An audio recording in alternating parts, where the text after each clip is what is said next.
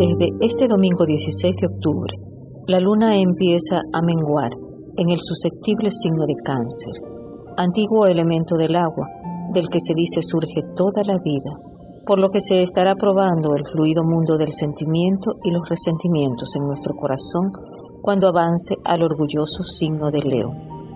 Venimos trabajando desde la semana anterior en mejores relaciones nutricionales y cambio de hábitos, por lo que ahora el amor propio se pone a prueba el 18 y el 19, cuando la conexión de nuestro cuarto chakra debe armonizarse para reactivar la alegría, amor y seguridad.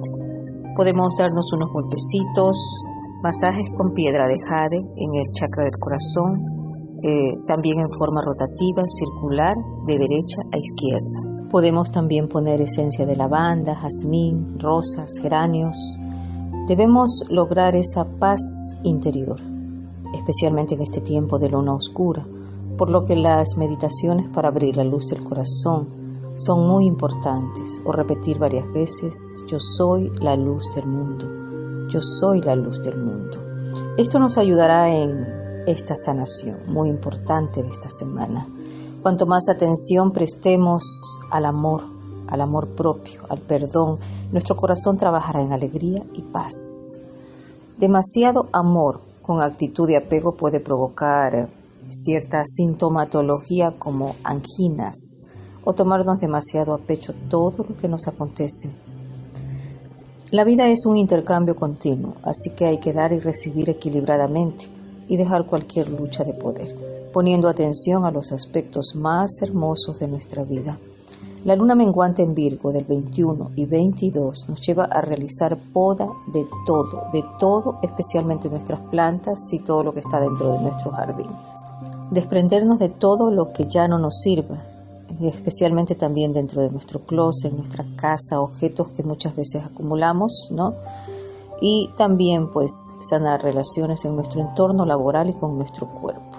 Esta relación que nosotros debemos tener es muy importante, es el primer bien que traemos y ahora estamos en un tiempo de una relación maravillosa con él.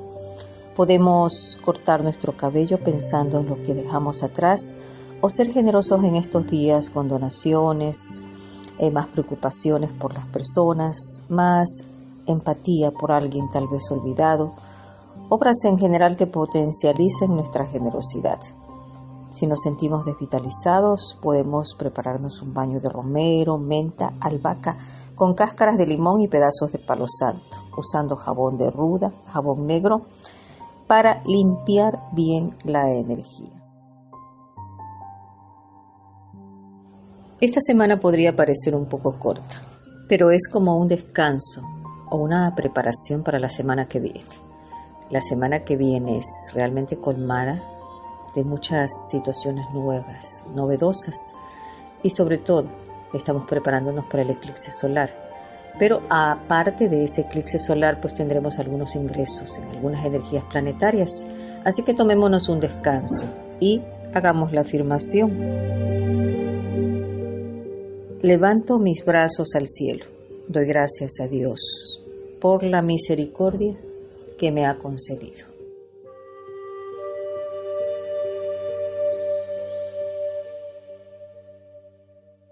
Yo soy Rosy González y me pueden localizar en las redes sociales en astromedicina.es.